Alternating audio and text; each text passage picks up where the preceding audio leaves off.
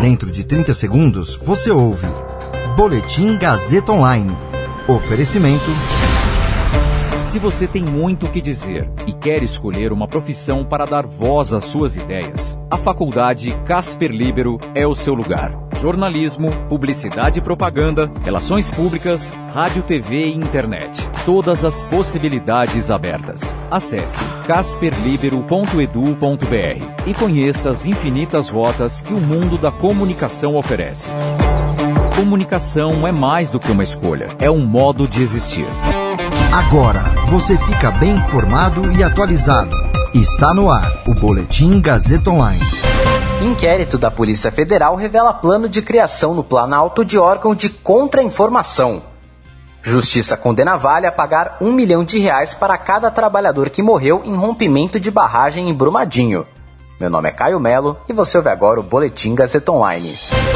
Novos documentos do inquérito da Polícia Federal que investiga os responsáveis por atos antidemocráticos realizados no ano passado apontam que membros de um grupo bolsonarista discutiam com o ex-secretário de comunicação da presidência, Fábio Van Garten, a criação de um departamento de comunicação estratégica e contra-informação para assessorar o presidente Jair Bolsonaro no Palácio do Planalto. Na quarta, o ministro Alexandre de Moraes, do Supremo Tribunal Federal, retirou o sigilo de mais uma parcela de documentos do inquérito.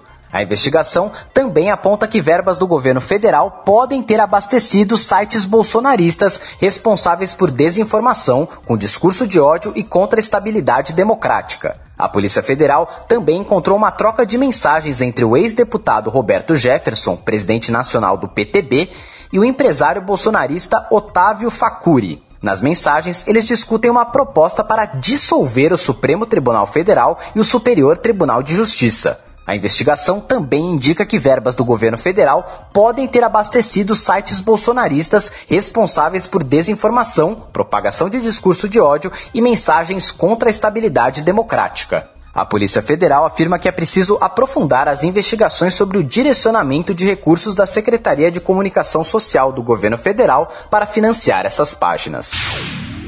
A Justiça do Trabalho condenou a mineradora Vale a pagar indenização de um milhão de reais por danos morais para cada trabalhador que morreu no rompimento da barragem da mina Córrego do Feijão, em Brumadinho, região metropolitana de Belo Horizonte. O desastre aconteceu no dia 25 de janeiro de 2019 e matou 270 pessoas.